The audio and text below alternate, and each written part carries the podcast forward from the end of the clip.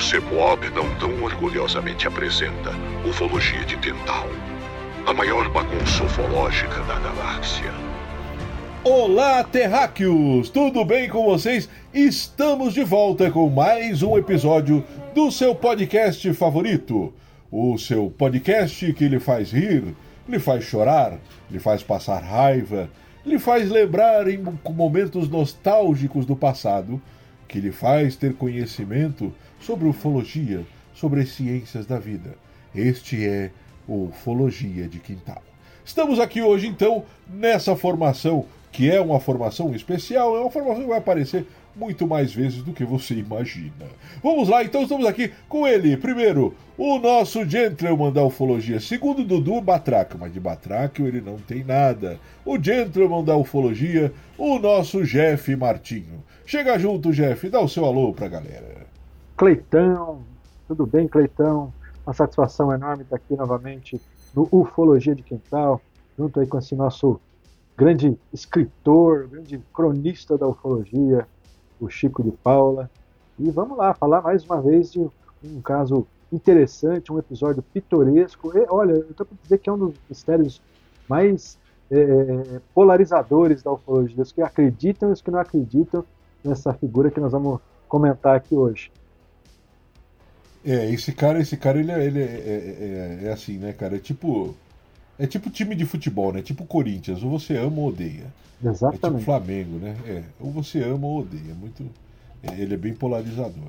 Agora estamos aqui também com ele, o nosso cronista, ele que traz as suas pitadas de humor de uma forma bem apimentada. Chico de Paula, o cronista do Ufologia de Quintal. Chega junto aí, Chico! Hello, people's bodyboard, the books on the table! Diferente do senhor, Cleitão, que já sabe inglês, já tem um grande vernáculo na língua dos anglo-saxões, eu dei uma estudadinha essa semana para aquele monte de nome americano, Yankee, né? Nesse caso que a gente vai tratar hoje, ó, tá fiadíssimo, ó, the books on the table. Olha só, negócio sensacional, hein?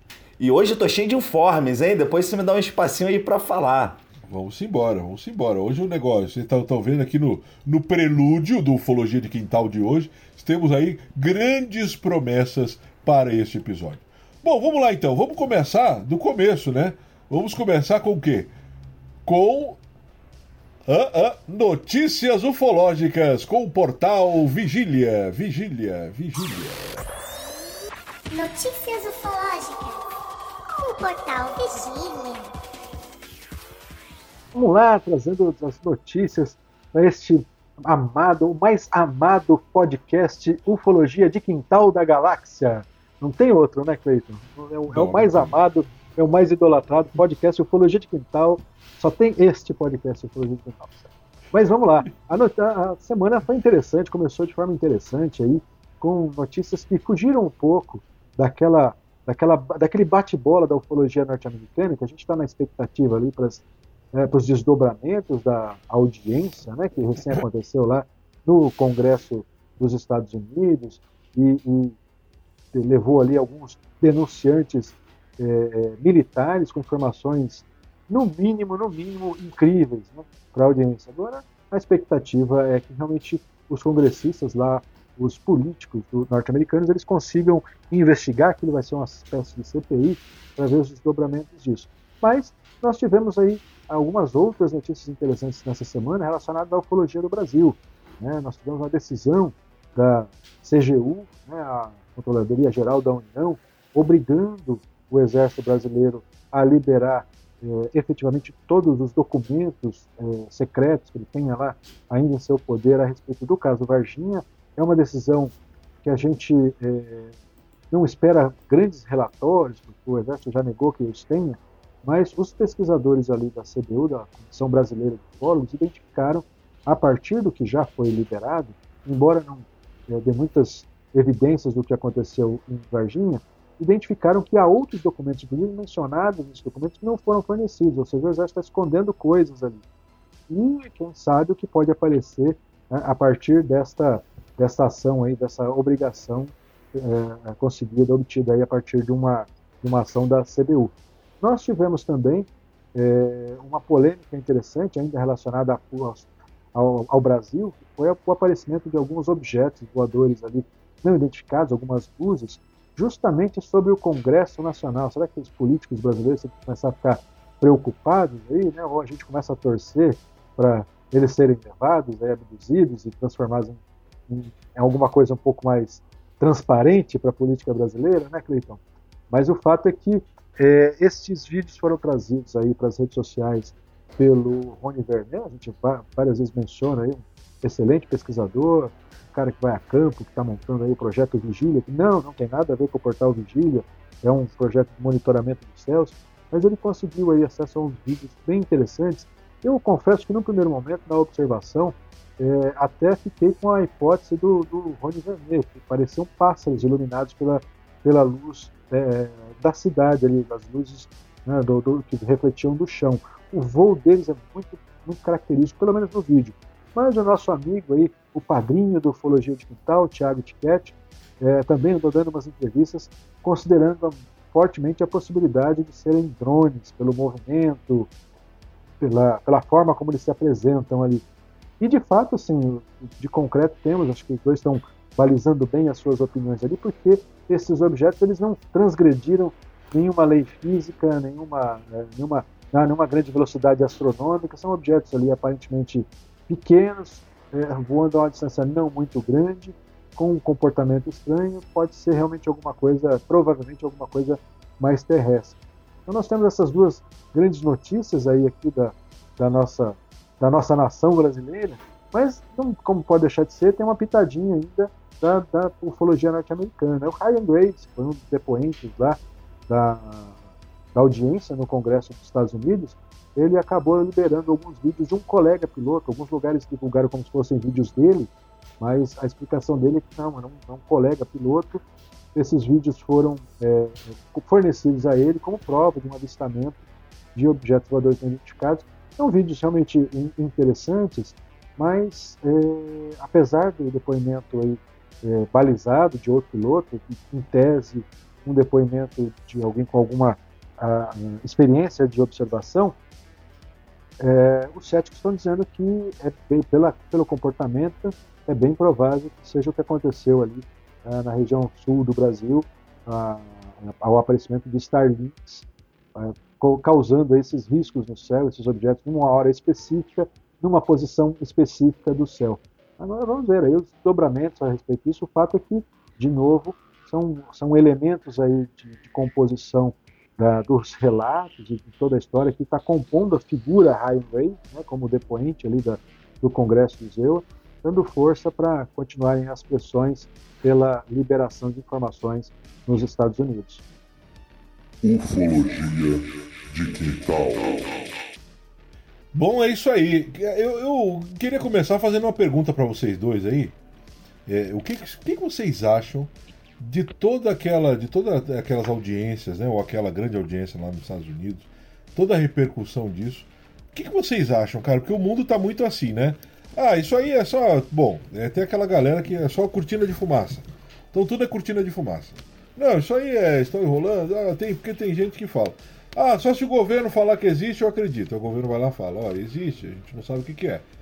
Ah, não, mas é... o que, que vocês acham? Olha. Chico e Jeff, qual é a opinião de vocês? Só do meu achismo mesmo, tá? Não tenho como nenhum. É só assim. Não, sim, a opinião. É opinião pura mesmo. especulação, tá? Eu acredito numa grande desistência. Sabe? Eu acho que depois de tantos anos lá, desde, no mínimo, né? Desde de Roosevelt, é, eu acho que o, os militares desistiram, né? Os congressistas que talvez tivessem envolvido também com a pesquisa OVNI ali, desistiram de tentar fazer engenharia reversa, tá? Viram que não vão conseguir avançar nisso sem um envolvimento grande da comunidade científica mundial, tá? Então eles precisam abrir, né? E eles precisam começar de alguma forma, né? É, é, não pode simplesmente jogar isso pro, pro mundo de uma vez, né? Até porque a gente tem uma, uma uma guerra contra, quer dizer, uma guerra entre aspas, né? Mas um, isso vai inevitavelmente, né? Vai e vem gerando é, conflitos entre mentalidades, né? Muito distintas que vêm se construindo é, ao longo da sociedade, né? É, então, né? É preciso esse essa aceitação, tá? Talvez não, não, não seja exatamente assim um plano né, é, é organizado, estruturado, sofisticado. É, é, pode ser assim ali uma coisa mais sofisticada, né, que se dá ali nas relações é, interpessoais entre os membros do governo, os militares, etc. e tal. Mas eu acredito sim nessa, nessa abertura tenha um, um certo grau de, se não de planejamento, mas de, possi né, de possibilitação do, do, a partir do, de quem controla a coisa, tá? É, de quem controlava, de quem fazia o acobertamento e etc e tal. E eu acho que parte de uma desistência, sabe? Eu vou dizer que eu fecho com o Chico, exatamente a mesma coisa que eu penso, viu, Cleiton? É, eu já, inclusive, escrevi sobre isso quando, não, algum, algum tempo atrás, um artigo falando sobre o, a ufologia antes e depois daquela, da, daquele relatório do Pentágono, que era isso. Assim, acho que o, que o que parece muito é que a, a, o governo chegou à conclusão, a estrutura governo, não governante específico, mas a estrutura governo não tem, não tem a ver com deep state, não é nada aquela coisa conspiratória, não. Essa informação está lá, naqueles rincões burocráticos lá, com, com os, sobretudo no meio militar, é, para ser depurada, para ser transformada em alguma coisa, e eles perceberam que não dá, não conseguem chegar a lugar nenhum, né, com, com grupo restrito que tem ali. Então, então dentro de uma, de uma política de controle de danos, né, que é, que é Assim, o planejamento é mais um controle de danos do que realmente um planejamento para liberar a informação. Não, é para reduzir o dano para o próprio governo, para a própria estrutura militar. É como fazer isso chegar para a população e principalmente para os cientistas, para envolver o meio acadêmico, porque por mais que os militares tenham à disposição qualquer acadêmico é, norte-americano para desenvolver um projeto, ele não tem aquele cara da China né, por uma série de questões estratégicas, que está envolvido com uma pesquisa tal que ele precisa para des, des, desmembrar um, uma, um, um, aspecto específico ali uma eventual tecnologia capturada. Então acho que tem a ver com isso, tem a ver com é, abrir o leque realmente para conseguir é, formas de monitoramento, para conseguir novas ideias, sensores, como aliás o Wave Loeb tem defendido bastante aí nos últimos tempos, né, como um, entusiasta da é, é, é, a gente não consegue chamar de entusiasta da ufologia porque não se coloca assim, né? mas como um entusiasta da, da pesquisa UAP, efetivamente, né? até, até a mudança de nome, os, os militares norte-americanos já fizeram para conseguir é, colocar, tornar o assunto mais palatável para a comunidade científica, né? É, eu acho que é, é, esse realmente o caminho, né? abrir para conseguir um engajamento maior e, e colaboração da comunidade acadêmica no sentido de tentar encontrar respostas mais efetivas. Agora, a dúvida é se são respostas mais efetivas, isso realmente é, eu não consigo é, fechar a questão com a, vamos assim, com o senso comum da ufologia, que é, não, eles têm naves, eles têm. Eu, isso ainda não consegui fechar a questão, porque acho que até a gente não tem evidências é, cabais disso. Né? Também não boto muita fé que eles tenham tanta mas, coisa assim. Mas no mínimo, é, é no mínimo, abrir o leque para para entender isso, porque as luzes continuam aparecendo, continuam aparecendo esses objetos na frente de é, equipamentos militares, treinamentos militares, entra e sai do espaço aéreo quando quer, como quer, agora aparentemente até entra e sai da água, os multimeios, né? É, então, assim, precisa de fato criar uma, uma estratégia de, de abrir. E se no meio de tudo isso houver realmente uma grande verdade escondida ali, é, é, é um caminho sem volta. O que começou a acontecer agora com é, a, a, pressão do Congresso norte-americano, do Senado, da própria legislação, né? E, e, o que esses agora denunciantes vêm colocando é, é um caminho sem volta. Né? A, a, dúvida é se eles vão, por exemplo, conseguir provar. O David Grush falou coisas é, para lá de incríveis nas, nas aparições públicas dele, na própria audiência. Ele já tinha falado uma audiência, audiência reservada para o Senado, que foi o que fez, inclusive, depois ele ir a público dar entrevista para o News Nation. Então, ele, agora precisamos ver se eles vão conseguir provar, porque também pode acontecer de acontecer tudo isso, não sair prova nenhuma, e no final vai sobrar para o David Grush é, responder um processinho lá por, por perjúrio, porque é, quando você mente em frente ao, a, um, a, um, a, uma audiência, né, durante uma audiência no Congresso dos Estados Unidos, isso é perjúrio e é passivo já está de prisão. E deixa eu perguntar uma coisa aqui, né? Só dar uma de mais uma dessa de, de achar, né? Vocês acham que eles, que os militares, não só estadunidenses, né, mas do mundo inteiro aí, da galera que tem acesso a essas informações, acha ou pensa que nós, nós vivemos a iminência de uma invasão ou de um contato mais, mais intenso assim, por isso que eles estão abrindo? Já pensaram? De forma nisso? nenhuma. Eu acho, não, acho que é uma visão completamente.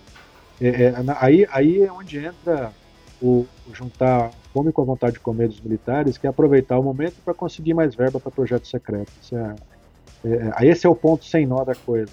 Se existindo ou não é, é uma explicação não terrestre para o fenômeno, ou algo que é, é, seja de fato incompreensível, eles vão aproveitar, estão aproveitando a deixa para militarizar o espaço, por exemplo. A corrida agora é uma corrida de militarização do espaço. Né? Os Estados Unidos enfrentam agora um grande é, adversário que é não, não, mais a Rússia, mas a China, né?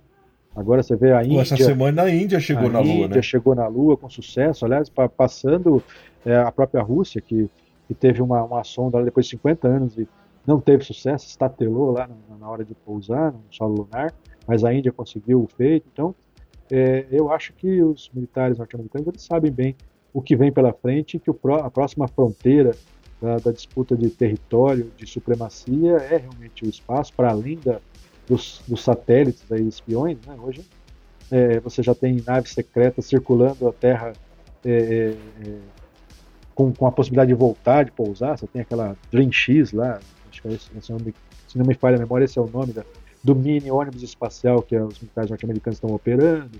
Você tem uma estação é, espacial chinesa, que né, subiu sozinha lá, sem ajuda internacional, como foi da ISS.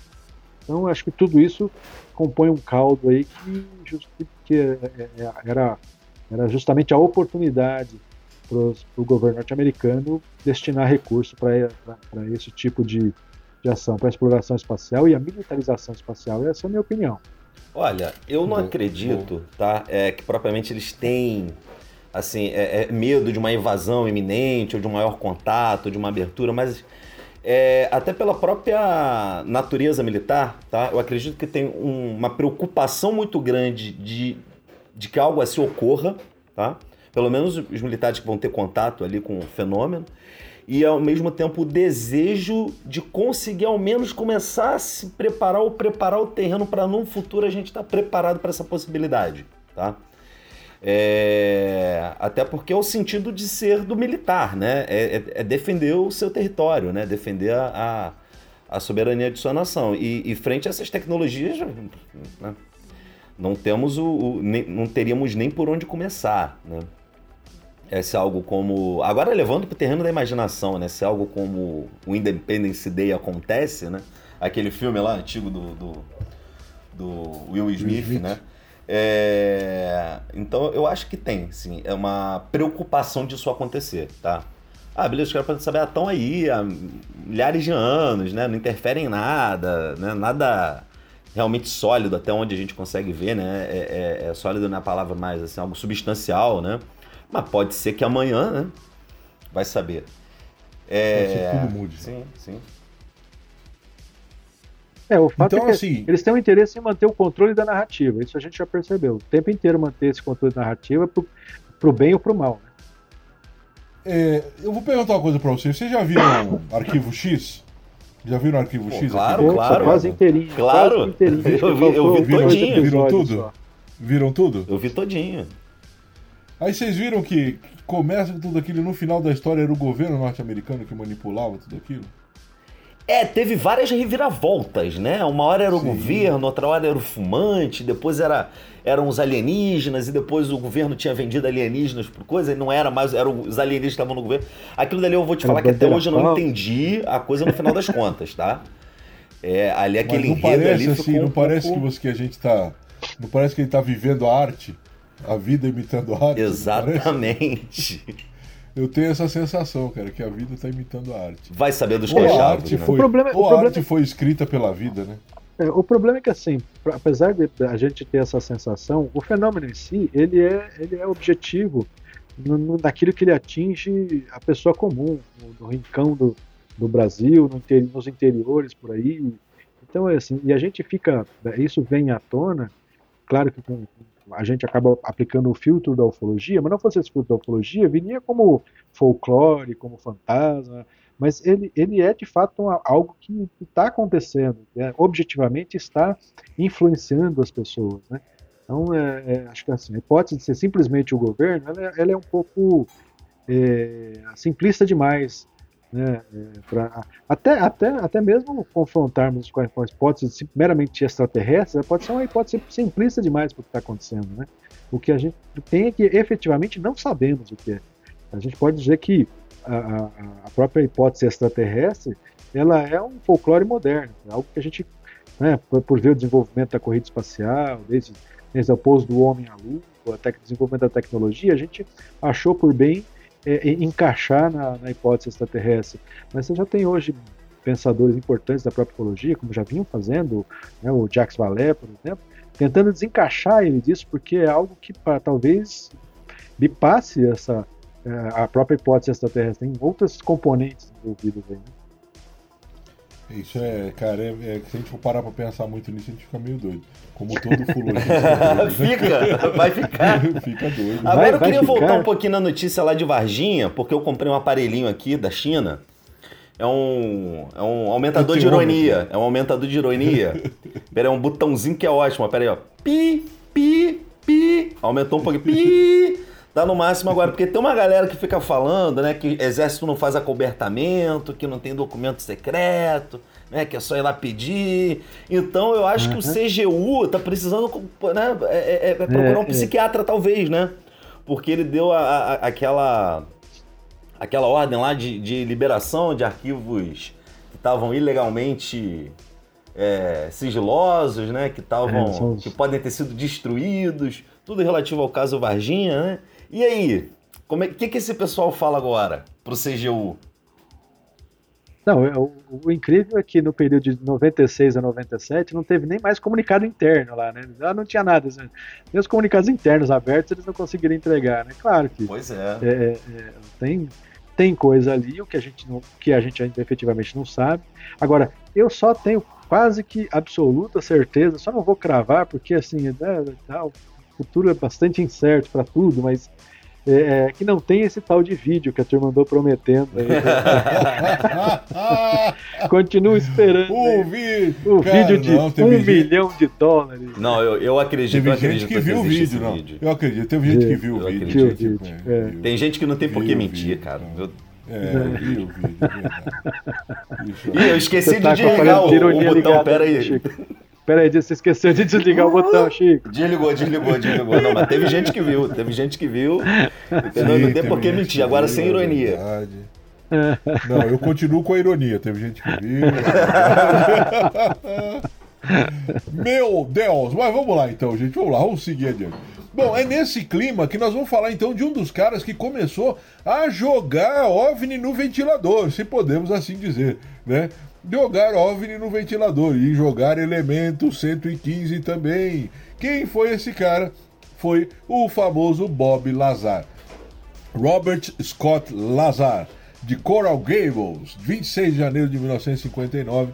Esse cara conhecido como Bob Lazar é o cara que talvez seja ele, né, é, Jeff, Chico, que começou a, a, a, a trazer de lá de dentro algumas informações, seja elas verídicas ou não sejam elas fantasiosas ou não, né? Sejam de qual natureza que seja, mas é um cara que começa meio que a jogar OVNI no ventilador, né? Que, qual que é o, o, Jeff? É ele? Ele é o primeiro? É o termo, o termo engenharia reversa só existe depois de Bob Lazar, bicho. É, totalmente. Você tem duas, você tem dois marcos na ufologia aí. Tem a, a Ufologia é, de quintal? É, Ufologia de quintal, o Portal Vigília. portal Vigília, www.vigília.com.br, né? Ufologia de quintal. Não, você tem uma, a, a, o começo do, do, surgimento da história do, de Roosevelt, né, que foi, foi um processo mais lento, ali, foi, foi a, partir, a partir de documentos que começaram a aparecer, o Stanton Friedman. Depois de quase 10 anos, é, né, cara? Foi um cara que batalhou bastante para trazer a história à tona, para tentar esmiuçar essa história, até hoje ela é é um grande emaranhado de. de né, a, gente, a, gente, acabou assimilando a história de uma forma linear, mas ela é ela foi montada a partir de, uma, um quebra-cabeça. Agora, diferentemente disso, né, outro ponto, outro marco da ufologia mundial é o surgimento do Bob Lazar com, com a história incrível de ter trabalhado engenharia reversa dentro de um equipamento secreto norte-americano que, naquela época, de fato era secreto. Você não ouvia falar da Área 51, você não tinha, é, não tinha grandes notícias sobre, sobre aquele equipamento. Né? Então, é, e aí a, as, as reportagens que o, aliás, a, a, história do Bob Lazar iniciou não só o Bob Lazar, propriamente dito, mas George Knapp, também que virou hoje um grande é, é, mentor aí da ufologia norte-americana, né, da, da, divulgação ufológica norte-americana, norte-americana, e foi o cara que achou o Bob Lazar, na época com o pseudônimo de Dennis, né, na primeira, primeira exibição pública dele, uma entrevista lá, né, com aquela voz de pato do Fantástico, né, o, o, a, o lado do rosto escurecido para não ser reconhecido, ele se apresentou com o pseudônimo de Dennis, já contando aquela história fantástica de ter trabalhado na, na área 51. Então, foi realmente um marco. Ele que lançou a ideia da, da engenharia reversa. Tudo isso que a gente está discutindo agora, essa, essas audiências no Congresso norte-americano, né, tem como, como né, raiz a história levantada, né, trazida a público ali pelo Bob Lazar. Bom, então vamos lá. Quem era o Bob Lazar? O Bob Lazar era como, como um, um, um, físico, né? Então ele era um físico e foi convidado ali por, pelo Dr. Edward Teller para trabalhar onde hoje nós chamamos aí área 51, onde é denominada área 51. E ele é trabalhar, e ele é convidado, ele é, é, é convocado, né, contratado para trabalhar então observando essa tecnologia. A ideia era observar essa tecnologia e ver as possibilidades de transformá-la em tecnologia nossa. Né? Basicamente, quando ele aparece, ele vem dizendo isso. E aí ele diz então que ele entra no que vai ser chamado, né, no que vai ser por ele identificado como disco voador. Então o Bob Lazar ele entra em um disco voador, ele tem esse, esse, esse contato e ele começa a praticar aquilo que o Jeff já trouxe aqui, a ideia da, da engenharia reversa. Essa, esses, esses discos eram discos mesmo, ele vai dizer que era, que era em formato discoides, né, era, aeronaves discoides, e o que é mais interessante disso, ele vai falar sobre várias coisas, né? A minha ideia aqui não é não é trazer um episódio sobre o Bob Lazar em si, porque tem documentário, tem livro, então você tem lugar muito melhor para aprender sobre ele do que ufologia de quintal. A ideia é o seguinte, né? Ele vai trazer, e aí é o que talvez na minha concepção é uma coisa, é, não vou dizer sensacional, mas muito assim para deixar a orelha em pé do Bob Lazar dentre outras coisas, é sobre o elemento 115. Que ele vai dizer que o material propulsor dessas aeronaves era esse elemento, que não era encontrado na Terra, porque aí ele vai explicar que a, a, a, a explosão que formou a nossa estrela, ou a formação da nossa estrela, não gerou energia suficiente para que pudesse ter esse elemento na nosso, no, no nosso sistema solar. Então ele diz que mesmo não tendo aqui, o que ele conseguiu identificar nos seus anos de estudo é que esse material era rico, ou tinha em grande abundância em outros lugares. Né? E aí ele vai dizer que esse elemento, é, por ser de origem nuclear, né, conseguiria é, criar aí dentro da, da, dentro da espaçonave, né, formato de escolha, aquele negócio todo, um campo gravitacional. Que esse esse campo seria tão forte que ele seria que essa nave era capaz de distorcer o tempo, o tempo e o espaço. Então assim é um negócio sensacional, né? É digno de série hollywoodiana, tá? No primeiro momento a galera tira sarro, né? Como é normal isso, então é, vai ser taxado como mais um louco e tudo. Mas depois nós tivemos novidades quanto ao elemento 115, né? Então há uma, uma, uma como é que eu vou dizer assim, há uma novidade aí, há uma, uma, uma, algumas descobertas científicas quanto ao elemento 115. Esse cara depois aí tem várias histórias, né, Jeff? Ele vai ser perseguido. Aquilo que os militares dessa, dessa nova geração que estão fazendo algumas denúncias têm colocado, né? O caso da perseguição, o caso da, da, da como é que eu vou dizer assim, da retaliação.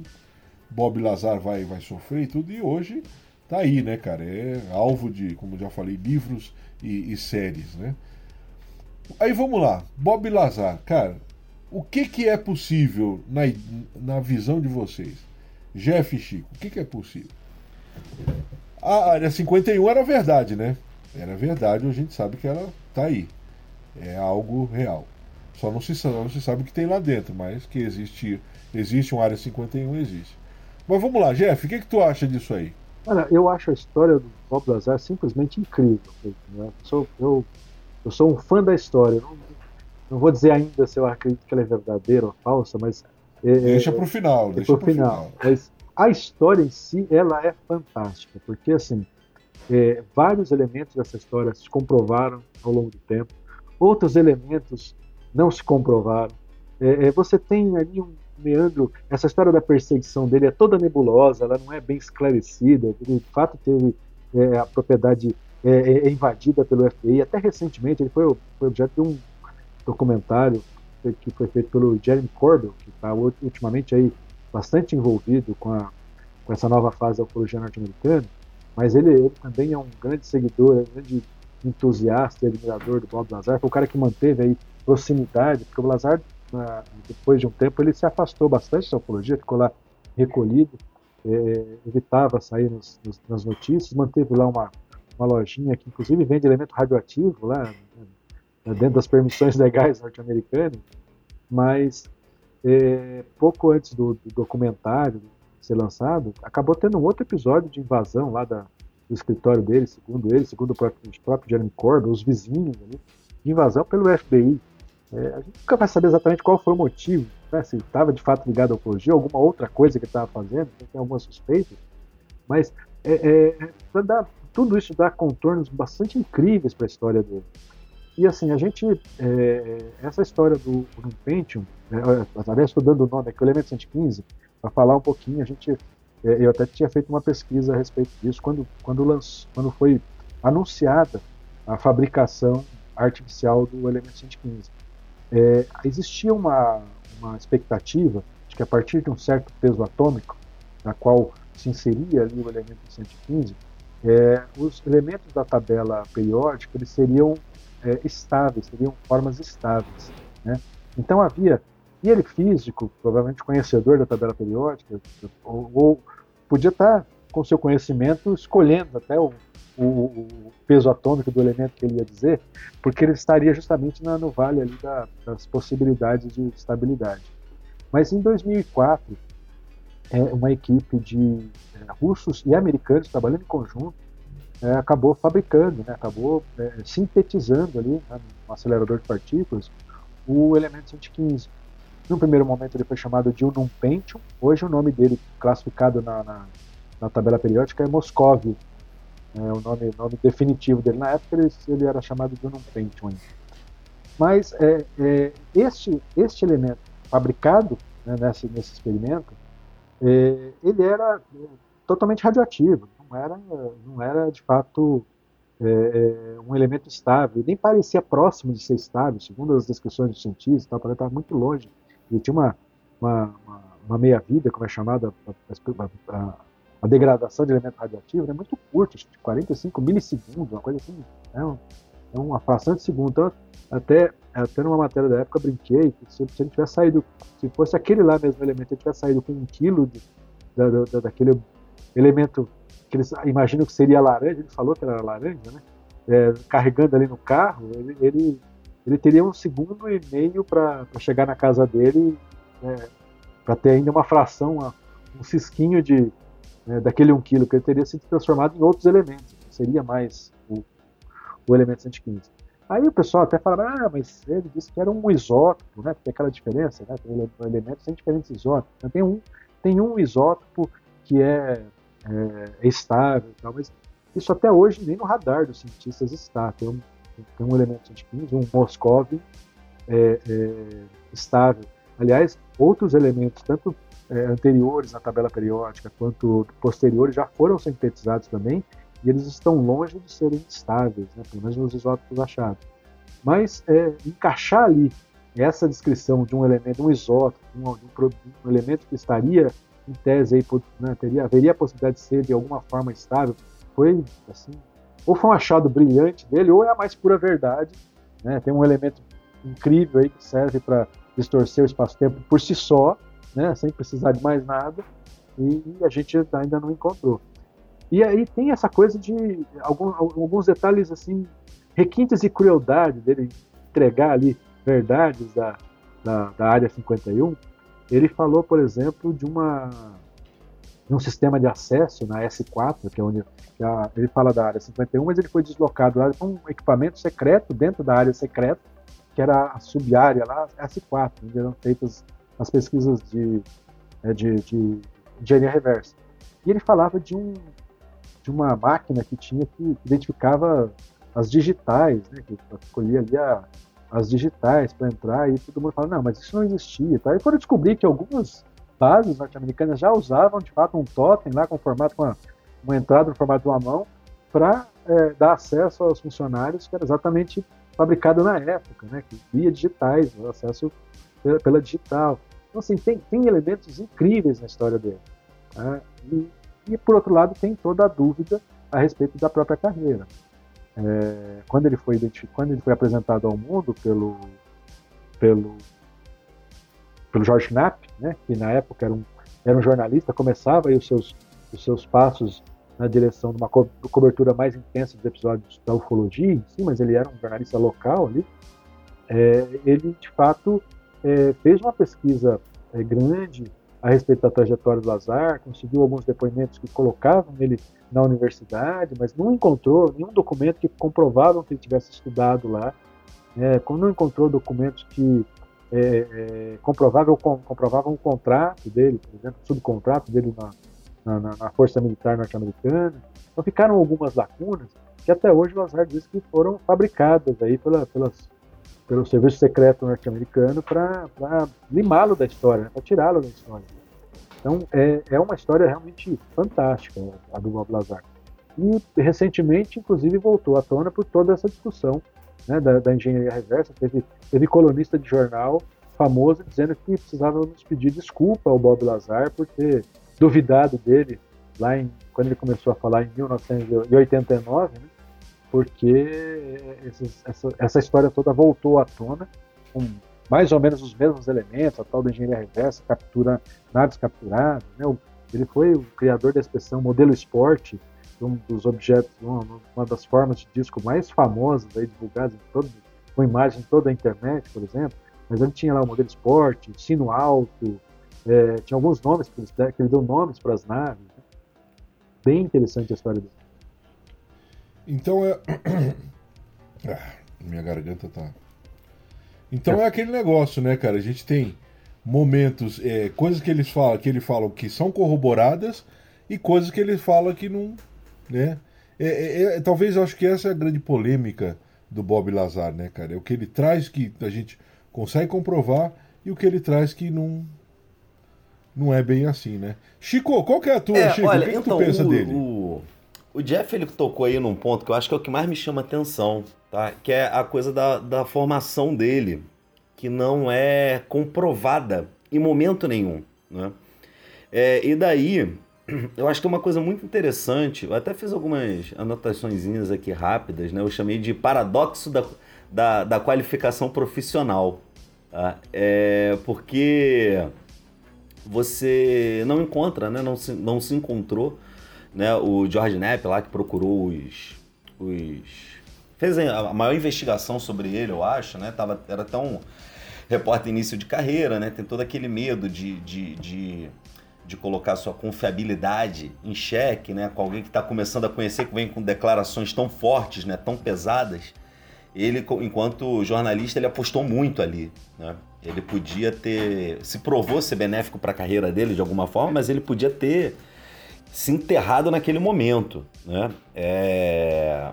Porque se, se comprovasse caso, né, definitivamente a, a, a, que, que, se tratava de uma mentira, de uma invenção, de uma, do que fosse do, de uma fraude, uma fraude né? né? Ele ia ficar em, em maus lençóis, né? É, mas tem o seguinte, de fato, né, não há nada que comprove a formação de sujeito. Eu acho que são dos dos elementos mais fáceis de você encontrar na vida de uma pessoa, né?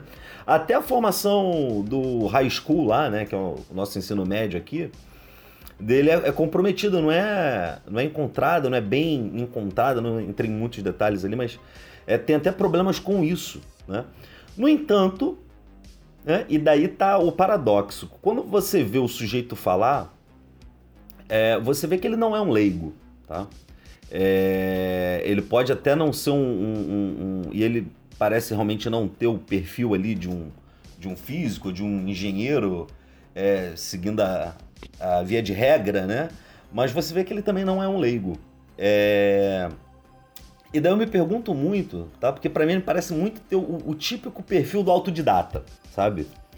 É... E a gente sabe, talvez não seja é, é prática comum nossa aqui, mas pelo menos na área de informática, que lá em 89 estava começando a, a, a, se expandir mais do que nunca, né? com os, com os micros, é, pessoais se expandindo por aí, já se começava né, a ter aquele recrutamento dos hackers, né, que se tornavam é, pessoal de segurança cibernética, né, é, e que muitas vezes eram autodidatas, né.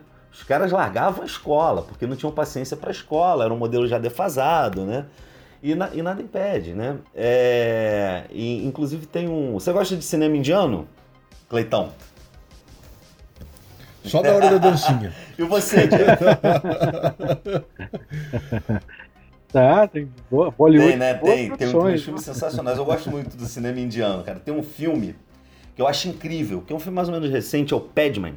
Ele conta a história de um sujeito que era um, um, um pequeno artesão, trabalhava com um daquela caixa lá de artesãos na, na Índia e tinha um pequeno comércio, alguma coisa assim, e ele começa a ficar preocupado porque as mulheres lá não usavam absorvente quando estavam naqueles dias, é, porque era muito caro para a realidade social. Né? E ele começa a construir uma máquina, né? e vai e ele sofre todo tipo de preconceito justamente por ser um autodidata. Né? Mas ao final ele consegue construir uma máquina com uns poucos, umas poucas rúpias, uma máquina para fabricar absorvente.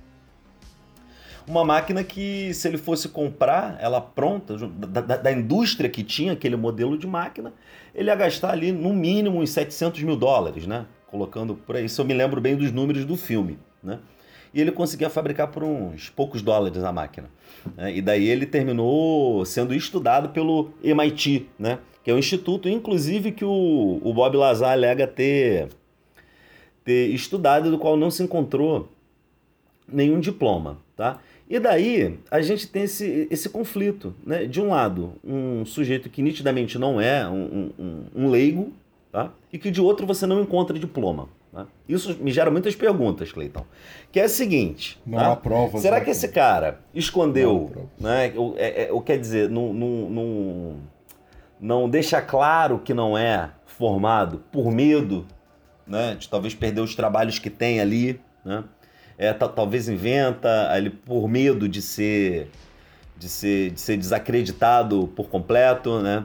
É, talvez porque tem uma coisa que daí é muito interessante. O George Knapp encontrou uh, um registro no caderno de telefones da, do Laboratório Nacional de Los Alamos, lá na Califórnia, que é um, é um, é um centro do governo federal norte-americano tá?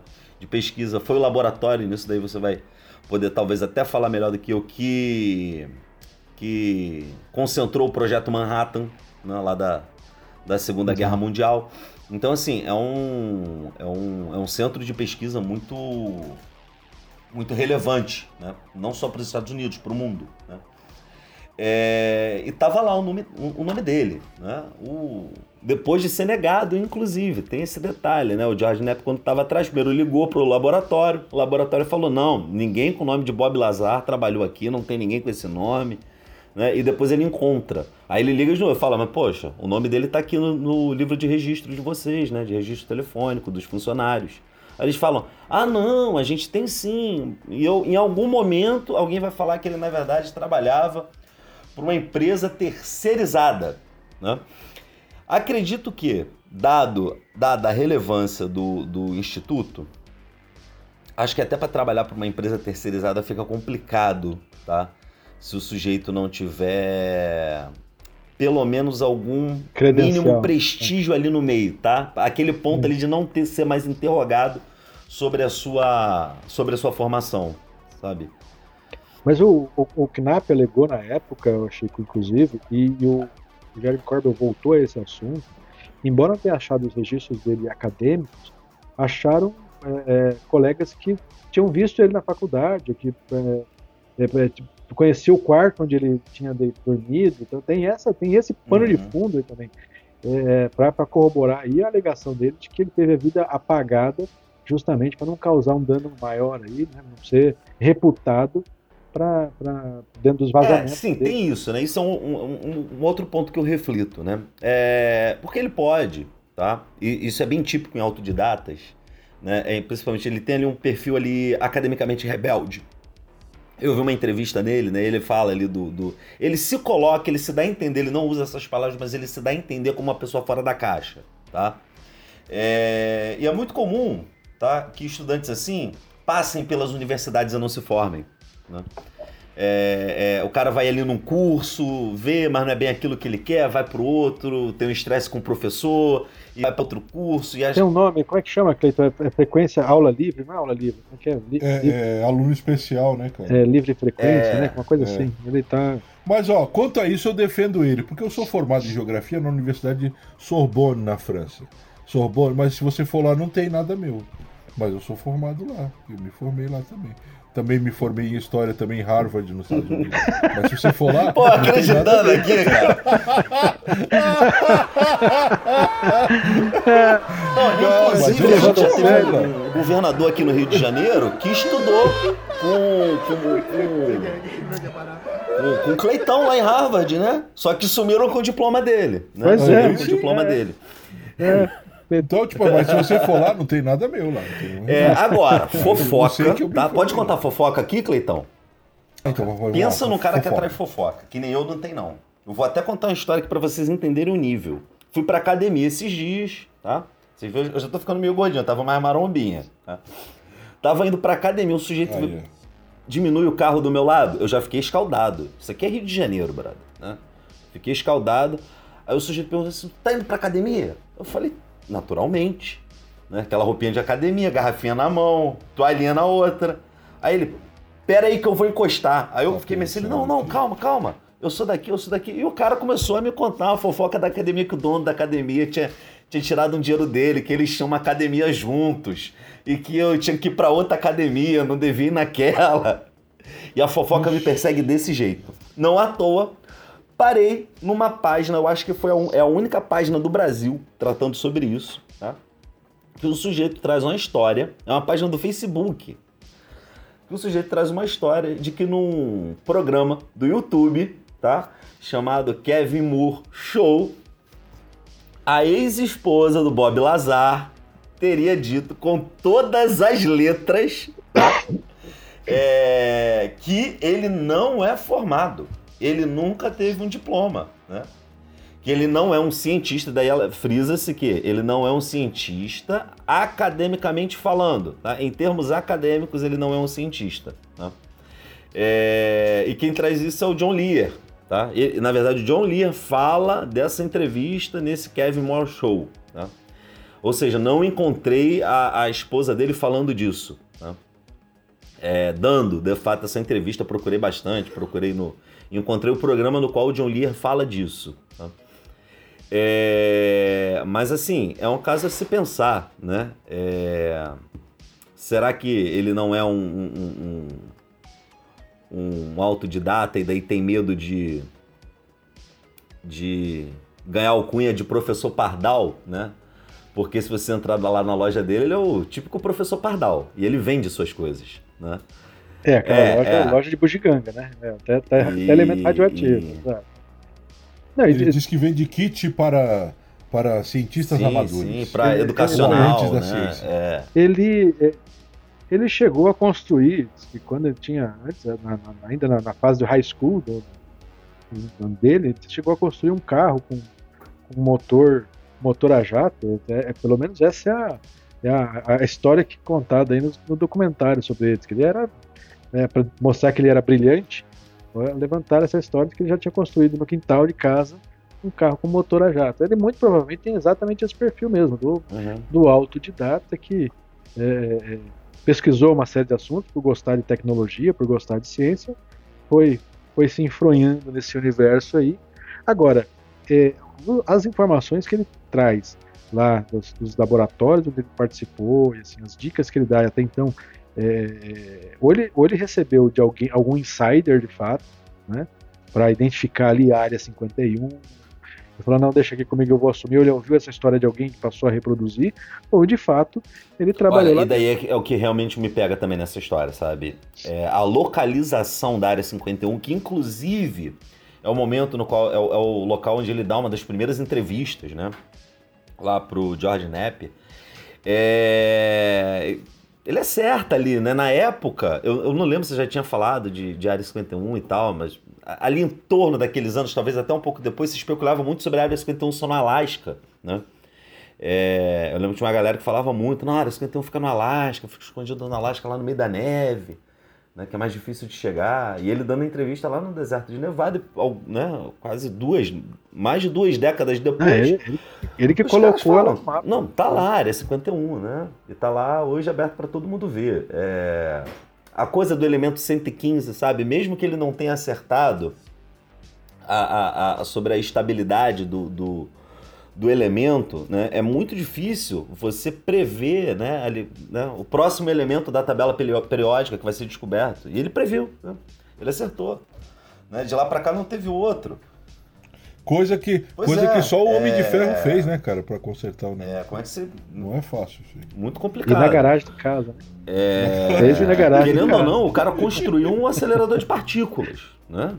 Isso daí, meu amigo, não, não é qualquer um lendo meia dúzia de livro que, que vai fazer, né?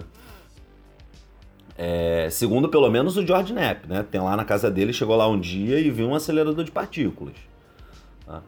É, e hoje. Agora, tem um outro ponto aí, tá? É, não que exista um, nenhum problema o sujeito ganhar dinheiro com ufologia, ou o sujeito que teve um contato e começou a, a, revelar esse contato e ganhar dinheiro e tal. Mas assim, o discurso do Bob Lazar tá? é que ele não ganhou dinheiro nenhum com ufologia. Tá? Isso eu já não acredito. Tá? É, até porque ele está lá na loja dele vendendo um esboço tá? do, do, do, do modelo esportivo a 99 dólares. É. Tá? Vende uns adesivos lá de, de, de, de, plástico lá a 35 dólares, né? Então, assim, não dá para falar que ele não ganhou dinheiro, nem vem ganhando. Fez, escreveu um livro e vendeu, imagino que deve ter vendido bastante, não vi números, né? mas com certeza não foi um livro pouco vendido. Né?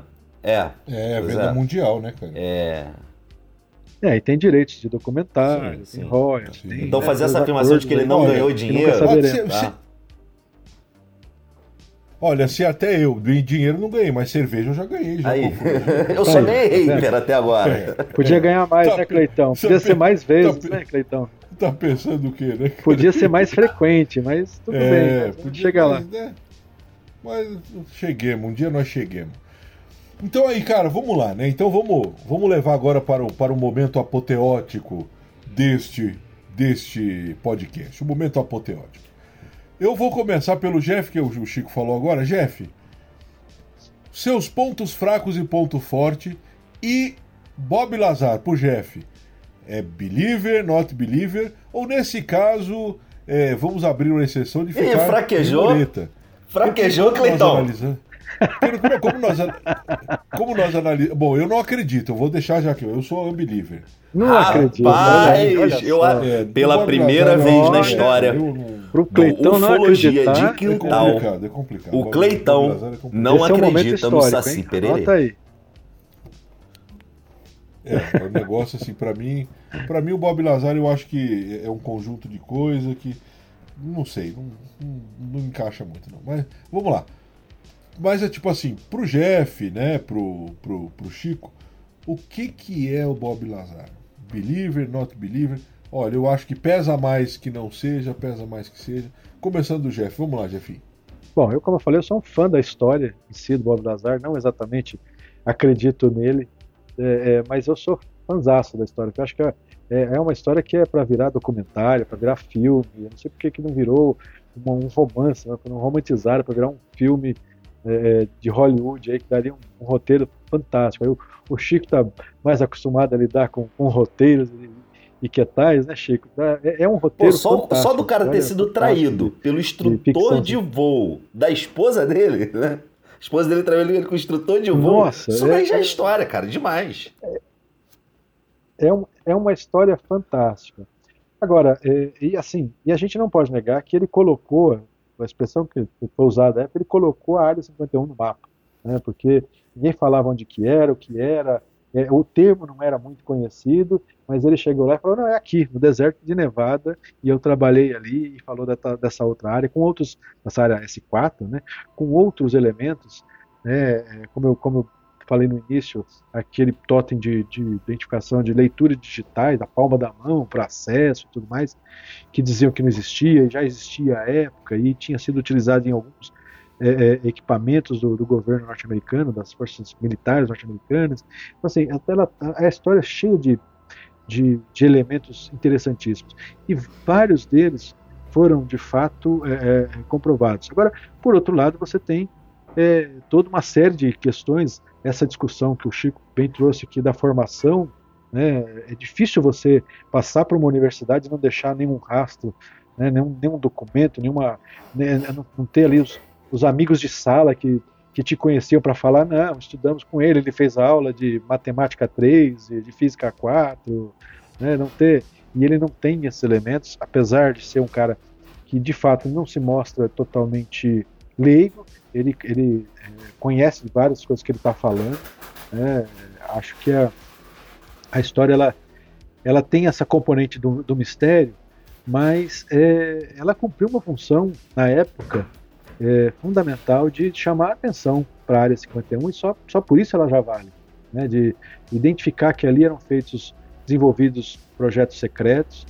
É, ela manteve, né, deixou, deixa a gente na dúvida até hoje se ali de fato não foram feitas pesquisas em cima de outras histórias da ufologia, o, o, o objeto de Roosevelt, outros objetos né, de, supostamente acidentados. Então, é, eu dou todo o crédito para a história do Bob Lazar para o Bob Lazar em si, é, é, difícil, difícil realmente fechar a questão. Eu vou dizer que eu, eu não sou exatamente mureta, é, é, porque eu ainda acho que ele pode ter ouvido essa história de alguém.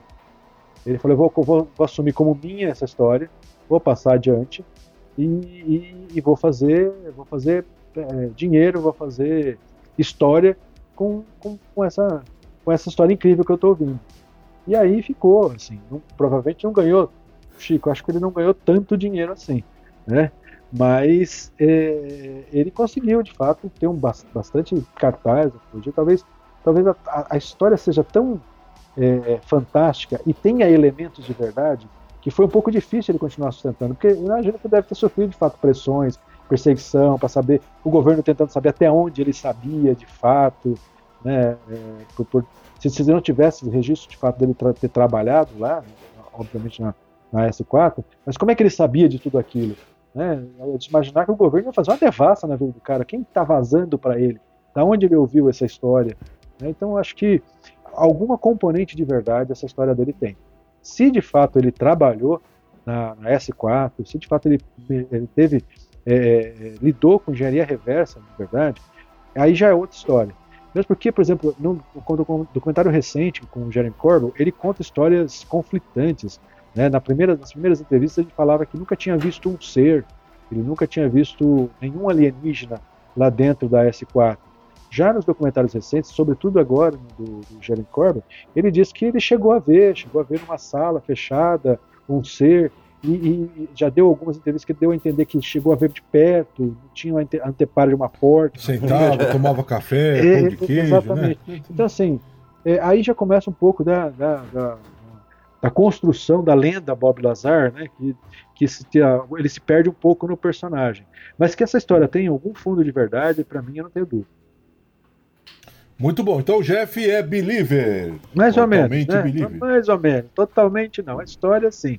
A história do Bob Lazar e o seu elemento 115 eu ainda não fecho questão, não. Legal.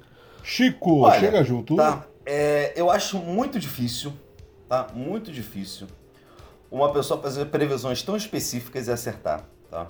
É, por exemplo, eu virar aqui Imaginar, pô, agora, né, é. ou, ou, ou há 10 anos atrás, se eu tivesse, ou há 15 anos atrás, enfim, lá em 1996, se eu tivesse virado e dito, tá, é, olha, os militares têm lá arquivos que estão sendo escondidos de forma ilegal sobre o caso Varginha, né, e hoje a gente descobrisse esse arquivo, eu ia sentar e eu ia rir muito de todo mundo que ao longo desses anos me taxou como mentiroso ou como um fanfarrão. Então, assim, é, o fato dele acertar as coisas, a- a- a- os aparelhos de impressão digital, o fato dele acertar a localização da área 51, o fato dele acertar a criação do elemento 115, né, a descoberta do elemento 115, é, e várias outras coisinhas, vários outros detalhes muito específicos, né? Como a, a- localização da S4, gente, né? É, que vai até parar naquela série lá do Blue Book, é, Blue Book, né? É, obrigado, irmão. É, então, assim, eu sou believer. Eu sou believer e bilivão, cara. Ah, bilivão no Bob Lazar. Olha, eu acho que tem coisas aí, tá? Tá fazendo pode papel de Clayton Então, aí, Cleitão, parece que os papéis se inverteram, hein? É, Parece que o jogo pode mudou. Ser assim, né, que tenha coisa que não seja verdade ou que não tenha sido bem assim, né? Pode ser que ele não tivesse lá fazendo exatamente o que ele disse que estava fazendo, né? É... Pois é. Ele podia ser o cara da limpeza. agora mesmo, né? Afinal, eles precisam de alguém para limpar também, né? Podia Agora, tem um outro lado, né? Um sujeito que, por exemplo, não tem a formação, mas que tem habilidade, é o sujeito perfeito, é o perfil perfeito para você botar no local que, caso dê algum problema, você precisa desacreditar num depois. local desse, né? né? É. É, exatamente. Cara, e eu vou falar uma coisa aqui pra vocês. É totalmente, eu acredito totalmente nessa questão do o cara que não tem habilidade autodidata. Eu tinha um tio meu, por alcunha de Aloísio. Ele, minha família é do Rio, né, Chico? E meu tio foi durante muito tempo é, é, oficial da Câmara de Deputados de Duque de Caxias.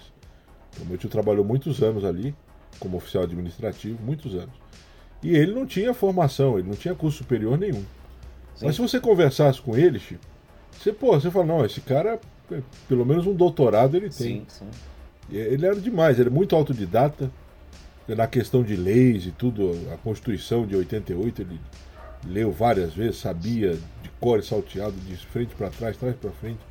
E o que eu acho. Mas não tinha curso superior nenhum. Então, quando você falou sobre isso, né, do, do- da questão do Bob Lazar ser um autodidata que. Cara, eu lembrei Eu do meu acho- tio. Na hora que você falou isso, eu lembrei do meu tio. Eu acho muito Porque ele interessante era assim, extremamente assim. nos autodidatas, né? É que como eles não têm a formação, tá? Eles também não têm os limites e as limitações dadas pela formação. Você é um professor, você sabe que a formação ela, ela justamente ela formata também, né? Ela dá uma é, né? Ela é castradora, É. né? É castradora. Você tem que estar dentro da Sim, academia, sim, né? tem- tem que estar dentro do que a academia. Tem uma, tem uma Colocou, ritualística não que não é necessariamente científica, né? E que você vai ter que seguir, né? querendo ou não. Né? É, E para romper com isso é muito difícil. Né? Você dentro da academia, você tem que fazer por dentro, né? os movimentos ali dentro da coisa. Quem é autodidata, né? tá... vai um pouco além normalmente. Né? É, Então eu, eu acredito bastante, tá? É uma hipótese, tá? mas eu acho que, dada ali as circunstâncias, eu, eu acho que é bem possível que ele seja um muito autodidata boa. ou que ele. É possível ainda que ele não aceite que é autodidata, sabe? Talvez ele tenha passado, tenha frequentado a universidade. As universidades você pode, pode ir assistir aula, não é? É, como, é como aluno especial, pô. Tem você isso, não precisa nem estar na- matriculado. Na, universidade particular, Por na as federal, faculdades na aqui no Rio, as públicas, você pode ir, você não Sim. precisa estar nem matriculado. Você pode assistir, você pode fazer o curso inteiro assim, se você quiser. Sim. Hum. Inclusive, você pode fazer o curso de mestrado também, sem ser, sem ser, sem, sem ser graduado. Uhum. Você pode ir no curso de mestrado, assistir todas as aulas como aluno É, especial. e assim, talvez isso leve a se considerar Uhum. como um, né, um- né, algo, algo, algo assim, né, algo semelhante. Ele não aceite que não seja formado, né? É o que me parece, mas é pura especulação também, né? Mas dadas as circunstâncias, me parece mais, mais, mais plausível, tá? É, é de falar mais até do que simplesmente o cara não ter nem o ensino médio, né? Aparecer nem os diplomas de ensino médio, né? É... Que é o que foi então, ventilado assim, muito, Eu né, sou cara? believer, believer, bilivão.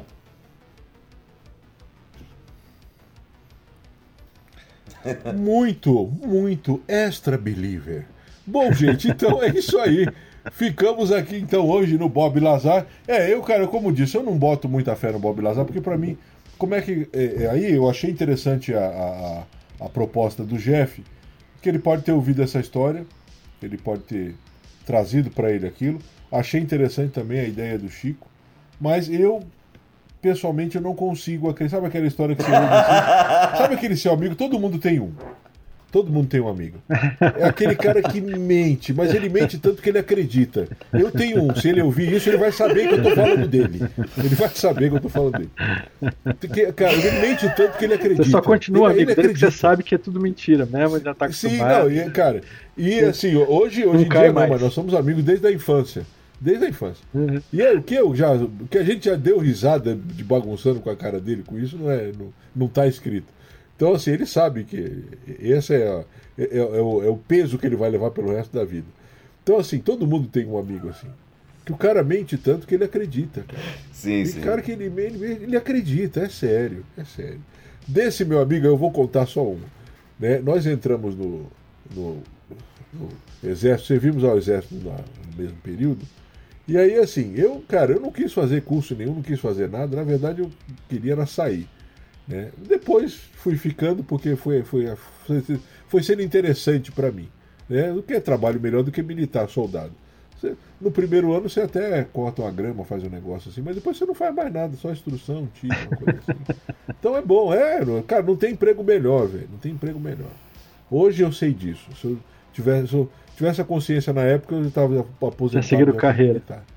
Sim, eu tinha me aposentado como militar. E aí foi muito engraçado, porque na minha época você passava 90 dias de internato.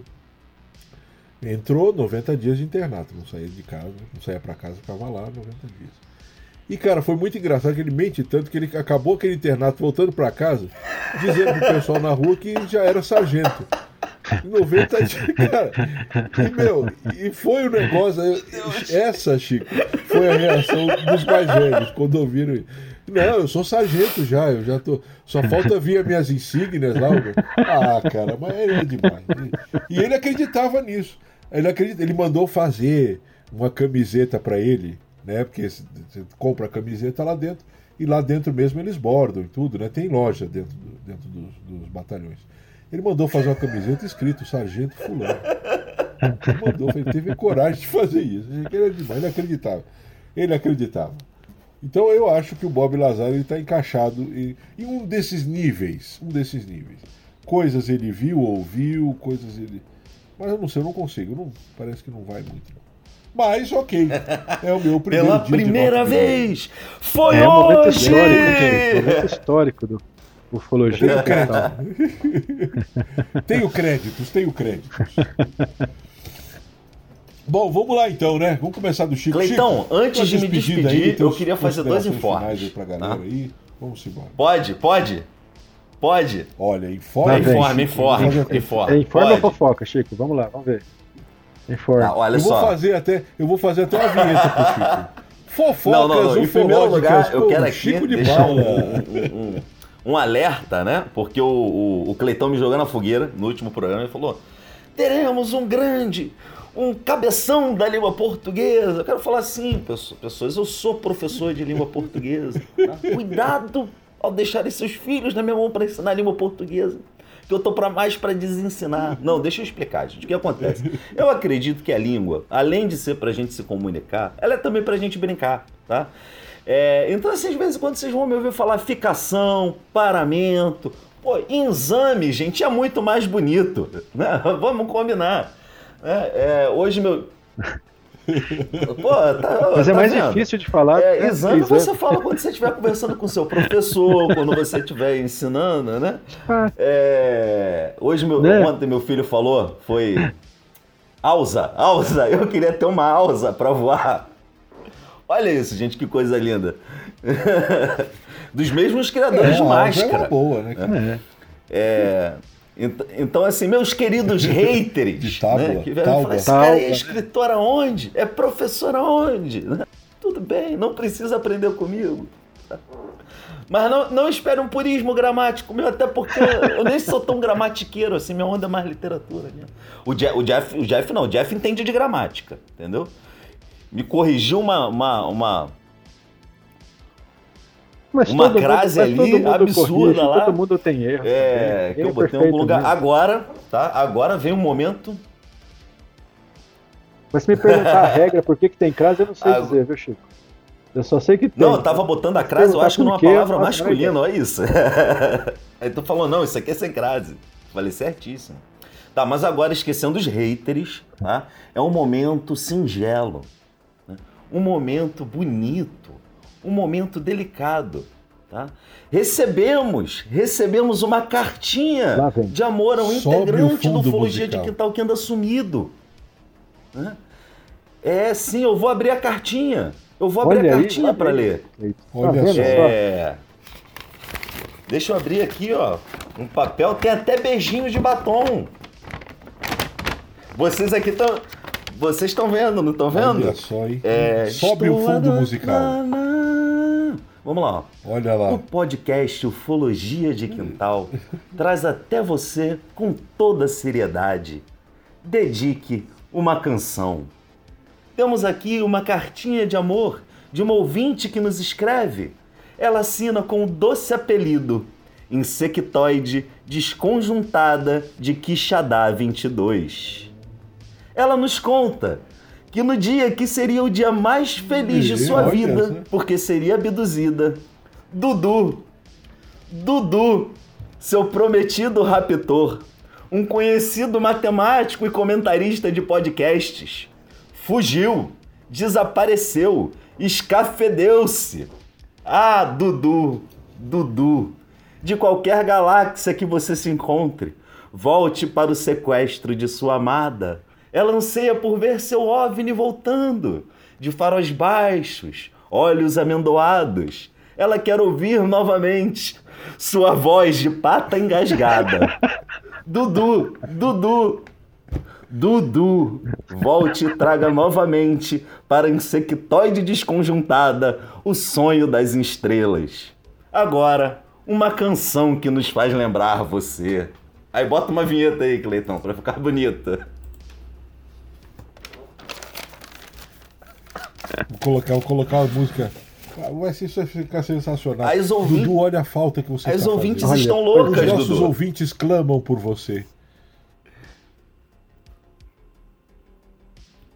Clamam pela sua presença, Dudu. Olha, meu, olha, esse foi o momento. esse foi o momento tietagem do Ufologia de Quintal. É o momento tietagem. Uma carta, gente, isso não é, não é, não é para qualquer um. Existem muitos podcasts por aí, mas poucos recebem uma carta tão encantadora como essa, da nossa insectoide desconjuntada. Né? É, é, é- Pra você ver que- como é que, que- o Dudu que- que deixou né? insectoide. Ah, que eu pseudônimo, fiquei- hein? Olha.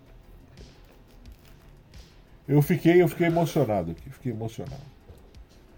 Gente, então é isso aí. Terminamos assim mais um episódio com esse tom de romantismo, né? Com esse tom de admiração, né? é- é- é- é quase ela platônica, né? Deste podcast. E eu só quero então agradecer a vocês, agradecer Jeff Martinho, Chico de Paula pela presença do Não me despedi? E, e não, mas peraí. Acho Chico que o não Jefinho também não se despediu. não. É, só Deus informes. É. É, só Deus informa. É, é, olha só, não se despediu. Então, lá, pessoal, um grande abraço, uma boa embora. noite pra todo Vamos mundo. E por favor, não diga que vão invadir a área 51, tá? Porque sempre dá problema. Se forem invadir, façam sem avisar. Façam em silêncio. Jeff Martinho.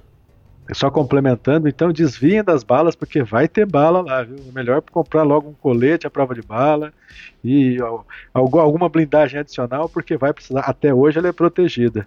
Cleitão, Chico, um prazer enorme estar aqui com vocês. É sempre uma grande satisfação. É um, é um momento sensacional a gente poder bater esse papo aqui no Ufologia de Quintal. Quero convidar todos também a visitarem lá Vigília, www.vigilia.com.br A gente espera né, trazer aí o que está acontecendo da ufologia sempre em primeira mão. Às vezes demora um pouquinho mais, mas vem com uma leitura mais aprofundada, com é, mais, mais faces da, da notícia que está sendo reper, repercutida em outros sites. Né? E gente, agradecer também aqui os nossos colaboradores lá do Portal Vigília, o Ander Navarro, o Queiroz Fortaleza, o Walter do Ufologia, Ufologia Ideias, e agora o Chico também, que vem lá comparecendo com as crônicas ufológicas, né, Chicão? É, é, uma, é assim, uma, um grupo de amigos aí que tem procurado trazer é, é, informação de qualidade relevante da, da ufologia de uma Não, forma balizada, Vigília, sensacional. Forma, é, é, Pode pedir para o pessoal baixar o aplicativo e também, avisar aí, o pessoal que dá para baixar para o celular, né? O meu já fica ali na área, eu sempre abro. Ah, sim, ele é possível, é possível, é possível instalar ali no celular, exatamente. Então, é, com, com, essas palavras, vou, vou, me despedindo por aqui, aguardando o próximo convite e ansioso para o próximo convite, onde a gente tem aí a, a formação completa, né, Chico? Trazer aí o, o Dudu, quem sabe apareça o Evandro novamente aí com Deu Ar da Graça, se aí... Olha, é, eu tá, acho tá que se essas cartinhas não quebrantar o, coração né? do Dudu, então. eu não sei mais o que resolve isso. mais nada dá jeito. É isso aí. Gente, então é isso aí. Muito obrigado pela presença de vocês, muito obrigado pelo debate. Galera que está nos ouvindo, muito grato pela atenção de vocês e a atenção e a paciência né, de nos suportar até agora. Né? Então agradeço a todos e só tenho a dizer: fiquem com as bênçãos do Criador e não se esqueçam, quem procura, acha.